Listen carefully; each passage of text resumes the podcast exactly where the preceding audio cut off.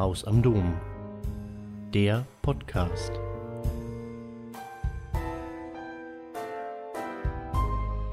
Im Anfang war der Traum. Die analytische Psychologie C.G. Jungs vertritt die Ansicht, dass der Traum ein hervorragendes Mittel ist, um Zugang zu den unbewussten Bereichen unserer Persönlichkeit zu bekommen. Träume schöpfen nicht nur aus unserem persönlichen Erfahrungsschatz. Sie verbinden uns mit einem Wissen, das aus uralten Menschheitserfahrungen schöpft und uns vor allem aus Mythen und Märchen bekannt ist, aus den Symbolbildern der Religionen und auch aus der Kunst. Das ist ein zentraler Aspekt der jungschen Psychologie. Dieses alte Wissen lässt sich in uns persönlich auffinden. Die archetypische Grundierung dieses Wissens kann uns mit unbekannten Tiefen unseres Selbst in Berührung bringen, unter Umständen ganz neue innere Ressourcen eröffnen. Die Pastoralpsychologie, ein relativ junges Teilgebiet der praktischen Theologie, versteht sich als Ort eines kritischen Dialogs. Und zwar eines Dialogs mit Psychologie, mit Psychotherapie, mit verschiedenen Seelsorgemethoden, um ein größeres Bewusstsein für eine therapeutische, eine heilende Seelsorge zu entwickeln. Deshalb fragt die Pastoralpsychologie, wie sich zum Beispiel die Krisen und Kränkungen von Menschen mit heilenden Antworten verknüpfen lassen, zum Beispiel denen biblischer Geschichten und wie in Symbolhandlungen, etwa einer Liturgie, Heilung vom Göttlichen her erfahren werden kann. Und hier in dieser Auseinandersetzung, in dieser Beschäftigung liefern die Erkenntnisse der Psychologie C.G. Jungs, insbesondere das Archetypenkonzept, wertvolle Impulse. Archetypen sind nach Jungs Verständnis grundlegende Muster des Erlebens und Verhaltens, die stark affektiv, könnte man sagen, aufgeladen sind und sich auf das Verhalten von Menschen unbewusst auswirken. Er ist davon überzeugt, die Träume können unmöglich nur hervorgegangen sein aus neurotischen Deformationen, aus schuldbedingten Abwehrmaßnahmen, aus gesellschaftlich zeitbedingtem Druck, sondern da ist etwas buchstäblich Ewiges im Menschen, wenn man denn die riesigen Zeitkorridore der Evolution in diese Richtung so beschreiben will. Unterhalb dieses persönlichen Unbewussten mit seinen Wünschen, Trieben, Erlebnissen und Verdrängtem liegt Jung zufolge das Überpersönliche, das kollektive Unbewusste. Und aus diesem, davon geht Jung aus, schöpfen alle Kulturen und Religionen ihre Mythen, Urbilder, Symbole. 1912 verwendet Jung erstmals diesen Begriff Urbild, Urbilder in Wandlungen und Symbole der Libido und entwickelt die These von den Urbildern in der Seele des Menschen. Er versteht darunter objektive, bildhafte Strukturen, Szenarien, Urszenen, die sich im Laufe der Evolution seelisch eingeprägt haben, in einem überpersönlichen, Generationen und Kulturen übergreifenden kollektiven Unbewussten. Er spricht diesen Urbildern eine numinose Qualität zu und er ist anders als Sigmund Freud davon überzeugt, dass sie universell, also überall, auf der Welt zu allen Menschen, zu allen Zeiten, bei allen gleichermaßen vorhanden sind. Jungs Archetypenkonzept ist nicht leicht zu verstehen und in der Psychologie auch alles andere als unumstritten, wird doch eben dieses zentrale Definitionsmerkmal des Archetyps, seine universelle menschheitsgeschichtliche Geltung, durchaus in Frage gestellt. Über dieses Thema kommt es jedenfalls auch zum Bruch der Freundschaft mit Freud. Jungs Behauptung, die Archetypen seien biologisch fundiert und würden auf biologische Wege vererbt, erscheint aus Sicht heutiger Humangenetik in der Tat fragwürdig. Ich möchte hier nicht auf die umfänglichen Debatten zu dieser Frage eingehen, obwohl sich dies durchaus lohnen kann, was neuere Forschungsarbeiten zu diesem Thema, etwa von Christian Rösler, unterstreichen. Für unseren Argumentationszusammenhang ist wichtig, dass es Jung, der in den 1940er Jahren sein Konzept entscheidend überarbeitet, zumindest erweitert, weniger um die Frage einer biologischen Fundierung als um eine neue kulturpsychologische Sicht des Archetyps geht. Jung macht klar, das kollektive Unbewusste kommt zustande, weil grundlegende Erfahrungen der Menschheit seit Urzeiten nicht verloren gehen, sondern in millionenfacher Wiederholung als Erinnerungsspuren ihren Ausdruck finden in der Tiefe des Unbewussten.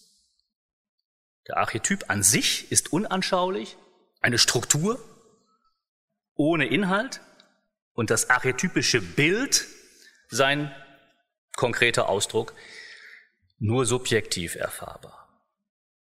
Diese psychologische Sicht kennzeichnet fortan die Art und Weise, wie Jung sich mit mythologischen Stoffen, mit Märchen, Sagen, und Legenden, mit Träumen und in der Folge eben auch mit Religion beschäftigt. Er behandelt die archetypischen Bilder als Kulturäußerungen, denen man sich nur über Interpretation nähern kann. Dies ist denn auch der springende Punkt für die dringliche, weil notwendige, wie ich finde, Zusammenarbeit von analytischer Psychologie und Theologie, steht doch die Deutung mythologischer Bildsprache im Zentrum aller biblisch-exegetischen Anstrengungen. Tiefenpsychologische Schriftauslegung, wie sie im deutschsprachigen Raum vor allem durch Eugen Drebermann bekannt geworden ist, setzt bei den Bildern und Symbolen der biblischen Texte an. Also an ihrer existenziellen Innenseite und nicht an ihrer historischen Außenseite. Die historisch-kritische Methode, über die Exegeten oft nur als einziger Brille verfügen, stellt zwar die weitgehende Ungeschichtlichkeit biblischer Texte unter Beweis, das hat man ja lange Zeit auch nicht gewusst. Das ist zweifellos ein wichtiges Ergebnis. Sie geht aber in fataler Weise am eigentlichen Wesen dieser Texte, ihrer mythologischen Bildsprache, vorbei. Wie peinlich, wie naiv oft heute noch biblische Texte gelesen und interpretiert werden, als ob es hier ausschließlich mehr oder weniger zumindest um historische Berichte ginge. Eine tiefenpsychologische Entschlüsselung täte Not entstammen biblische Symbolwelten doch weithin eben jener traumnahen, mythischen Sprache, die aus dem kollektiven Unbewussten kommt. Jungwörtlich, ein Symbol erklärt nicht, sondern weist über sich selbst hinaus auf einen noch jenseitigen, nicht fassbaren, dunkel geahnten Sinn, der in keinem Worte unserer derzeitigen Sprache sich genügend ausdrücken könnte. Zitat Ende. Davor aber haben Theologen und erst recht die Kirche Angst. Das Christentum hatte bereits in seinen Anfängen mit dem erfolgreichen Kampf gegen den heidnischen Mythos eine innere Einstellung angenommen, die im Grunde nur die Kräfte des Bewusstseins, also Wille und Verstand und letzthin nur Tugendhaftigkeit gelten ließ. Die triebnahen Kräfte der menschlichen Psyche, denen die Mythen der Völker entstammen, Traum, Fantasie, Intuition, Gefühl, wurden demgegenüber als ungöttlich, gefährlich betrachtet. Und indem dieser innere psychische Bereich ängstlich gemieden wurde, galt als wirklich vor allem die äußere, dem Bewusstsein zugängliche Realität. Nur in ihr konnte und sollte Gott dem Menschen erfahrbar sein. Kein Wunder, dass dieser Ansatz theologisch unausweichlich in ein Dilemma führen musste. Und spätestens mit der Aufklärung, Glaube und Verstand in einen unauflösbaren Konflikt gerieten. Denn jetzt wurde nicht mehr nur die innere, sondern auch noch die äußere Realität als Erscheinungsort Gottes in Frage gestellt. Gott konnte, mit Kant gesprochen, nur noch als ein Postulat eines moralischen Willens akzeptiert werden. Übrig blieb eine aufgeklärte Vernunft, die in prinzipiellem Widerspruch zu allem Irrationalen, Unbewussten, Unbeweisbaren, zu allem nicht sinnlich Erfahrbaren steht und daher jeder Art von Mythos der Kampf angesagt wurde. Übrig blieb ein Wille, der nur noch formal und inhaltslos ins Leere griff, eine dämonisierte, eine verschreckte Psyche, die sich bis heute vergeblich aus den Fesseln ihrer mythenfeindlichen Unterdrückung zu befreien versucht. Es ist daher der Theologie und insgesamt der Pastoral vorzuhalten, dass sie weithin seelenlos und gefühllos geworden sind für die wirklichen Fragen der Menschen und Gott oft nur noch in toten Begriffen, in einer geschmacklos gewordenen Sprache dogmatischer Vernunft verwalten. Als eine Art Todgott wie ihn der kleine Karl Gustav Jung offenbar schon als Kind im väterlichen Pfarrhaus erlebt hat. Von der analytischen Psychologie können Theologie und Kirche lernen. Zum Beispiel ihren eigenen Wirklichkeitsbegriff psychologisch zu vertiefen. Beide müssten begreifen, dass ihnen die eigene Sprache abhanden kommt, wenn sie die biblische Wahrheit auf satzhafte Informationen verkürzen und nicht aus den Gesetzen der jeweiligen sprachlichen Form erschließen. Also ein Märchen als Märchen, einen Traum als Traum erfassen. Und davon ist die Bibel voll. Was in einer Welt, die sich ihrer traumlosen technischen Möglichkeiten rühmt von enormem Vorteil sein könnte, heilsam geradezu. Wie sollen Menschen in eine existenzielle Gleichzeitigkeit mit biblischen Texten gelangen, wenn deren Bildsprache gar nicht in ihrer symbolhaften Dimension erfasst wird? Mit den Werkzeugen der tiefen psychologischen Traumdeutung ließen sich archetypisch beeinflusste Ausdrucksformen begreifbar machen als Bilder für den inneren Weg eines jeden Menschen der beschritten werden muss, um in das gelobte Land, das heißt zu sich selbst, zu menschlicher und mitmenschlicher Erfüllung zu gelangen.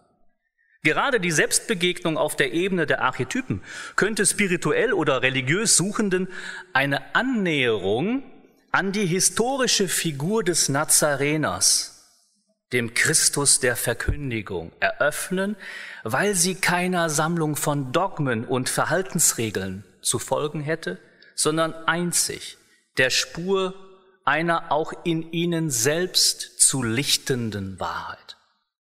Ich will nur ein Beispiel nennen.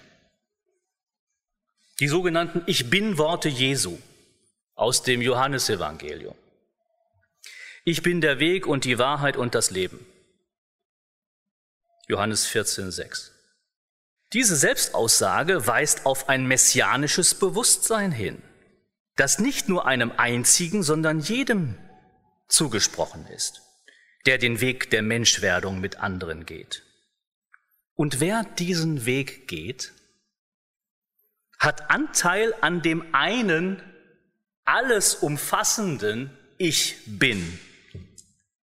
Wie er sich wo in der existenziellen Situation einer Wüste dem Mose als eben dieser, als Yahweh, als ich bin da, der ich da sein werde, vorstellt und einprägt.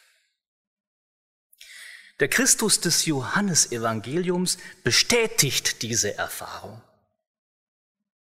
Nicht ich habe, ich bin der Weg. Nicht ich habe, ich bin die Wahrheit, ich bin das Leben.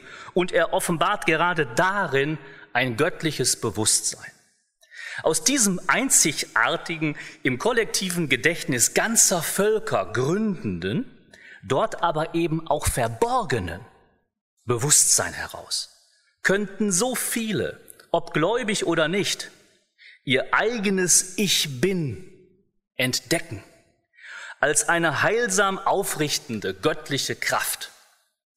Die archetypischen Symbolfiguren generell, der gute Vater, die gute Mutter, der alte Weise, vor allem die Bilder aus dem Archetyp des Helden und der Heldin, da liegen die Ressourcen, die spirituellen Ressourcen, auf die eben auch dieses Traumbuch, was uns die Träume sagen wollen, aufmerksam macht.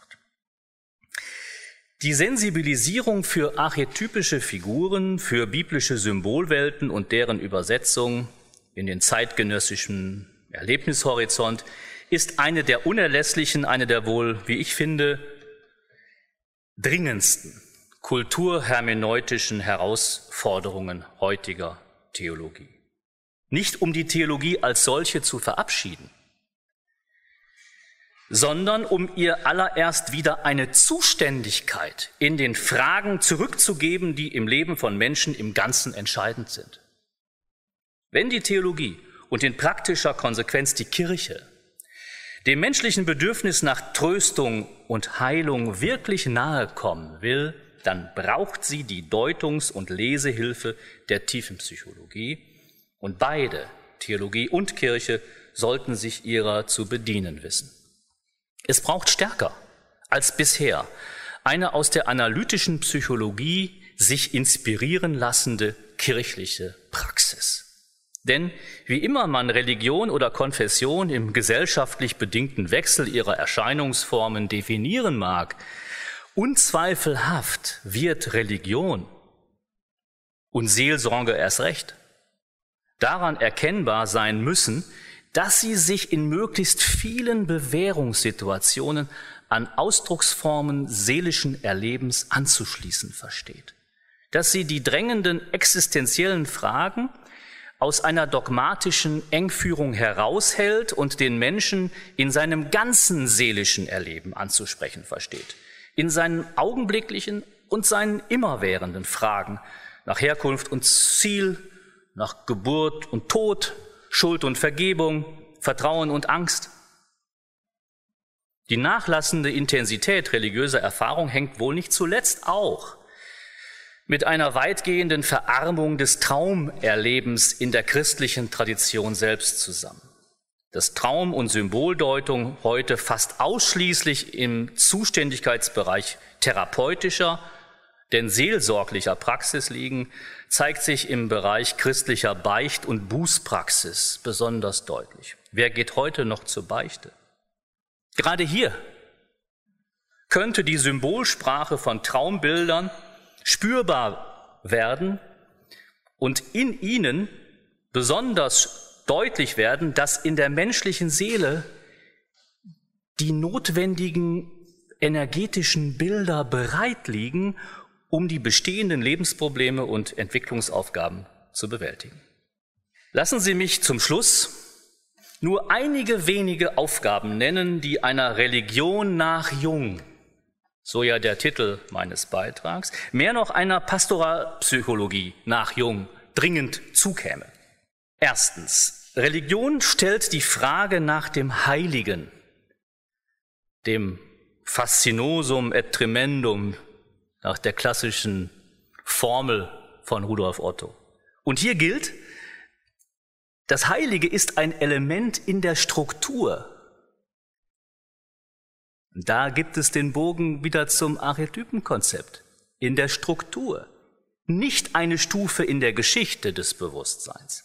Es kommt darauf an, dieses Heilige und ewig gültige, das Überzeitliche hinter den Variationen und Modifikationen einer jeweiligen Zeit, das sich gerade in Träumen ausspricht, als eine allgemein zugängliche, als eine allgemein, nicht konfessionell, zugängliche psychische Ressource zu erkennen und Ratsuchenden in Therapie, Beratung und Seelsorge erfahrbar zu machen.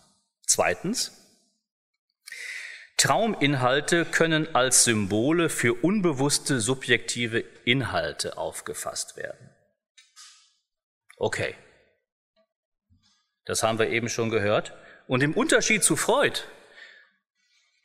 besteht Jung darauf, Traumsymbole nicht kausal reduktiv, retrospektiv, als Zeichen an sich bekannter Inhalte, sondern als Ausdruck transzendenter, mittels Bewusstsein niemals vollständig aussagbarer Inhalte zu verstehen. Diese dem Finalitätskonzept Jungs zuzurechnende Methode versucht in prospektiver Absicht den Sinn archetypischer Bilder zu eruieren. Hier liegt ein wesentlicher therapeutischer Vorteil, gilt es doch den heilenden Wert dieser Bilder ohne Spaltung in Bewusstes und Unbewusstes für den je eigenen Individuationsweg als Richtungs-, als Orientierungsgrößen zu nutzen. Drittens. Archetypische Traumbilder erfüllen eine wichtige kompensatorische Funktion. Über den Kompensationsbegriff wird durchaus auch gestritten, aber die Autonomie des Unbewussten führt im Traum oft nicht nur in grellen Gegensatz zu den Absichten des Bewusstseins, sondern verbindet mit dieser, man könnte sagen, Gegeneinanderhaltung einen nicht nur komplementären, sondern kompensatorischen Effekt wodurch ein Ausgleich oder eine Berichtigung entsteht, zumindest entstehen könnte. Die Kirche benötigt als Ganze, das zeigt katholischerseits allein der skandalöse Umgang mit der Aufarbeitung sexuellen Kindesmissbrauchs, dringend eine Auseinandersetzung mit den Verstrickungen klerikaler Trieb- bzw. Machtverdrängung um sich der dahinterliegenden Ursachen ihrer moralischen Doppelbödigkeiten überhaupt bewusst zu werden. An solchen Verstrickungen zeigt sich einmal mehr, dass moralische Normen selbst keinen absoluten Wert beanspruchen können und dass es gerade das sich Bewusstmachen verdrängter psychischer Inhalte ist, das zur Gesundung führt. Viertens und letztens Eine Pastoralpsychologie nach Jung stellt dem Streben nach tugendhafter Vollkommenheit das Prinzip der Vollständigkeit entgegen. Das Individuum mag sich zwar um Vollkommenheit mühen, sagt Jung, muss aber zugunsten seiner Vollständigkeit sozusagen das Gegenteil seiner Absicht erleiden. Zitat Ende. Dieses Bemühen um Ganzheit, um die Wiederherstellung ursprünglicher psychischer Einheit, diese Einheit, diese Einheit nennt Jung Conjunctio Oppositorum, die Synthese der Gegensätze. Diese Grundeinsicht analytischer Psychologie steht indes in fataler Weise der Grundannahme christlicher Dogmatik, insbesondere der Erbsündenlehre, diametral gegenüber. Der zufolge der Mensch durch den Sündenfall in seinem Wesen böse sei und nur durch die Gnadenmittel einer äußeren Macht zum Guten geführt, sprich erlöst werden kann. Wenn die Kirche sich öffnen würde für eine Tiefung im Horizont der jungschen Vervollständigungstendenz, könnte sie die Endlosschleifen solcher dogmatischer Engführungen aufbrechen. Sie müsste die Wiederholungszwänge ihrer eigenen Traumatisierung, ihre Selbstimmunisierung, die Heiligsprechung ihrer eigenen Strukturen nicht länger endlos unbewusst reproduzieren. So dürfte die vordringlichste Aufgabe einer Pastoralpsychologie nach Jung gerade darin bestehen, den Entwicklungs- und Wandlungsweg der Kirche tiefenpsychologisch mit zu begleiten und sie wird die therapeutische Dimension ihrer Theologie mit der Entwicklung und Förderung spiritueller Grundhaltungen und Kompetenzen der ihr Anvertrauten zu verbinden suchen. Die Auseinandersetzung mit dem bedrückend Dunklen wie dem befreiend Hellen eines Entwicklungsweges lohnt sich. Denn das, was sich zeigt, weist über das Gezeigte weit hinaus in die Göttlichkeit jedes Menschen. Ich danke Ihnen für Ihre Aufmerksamkeit.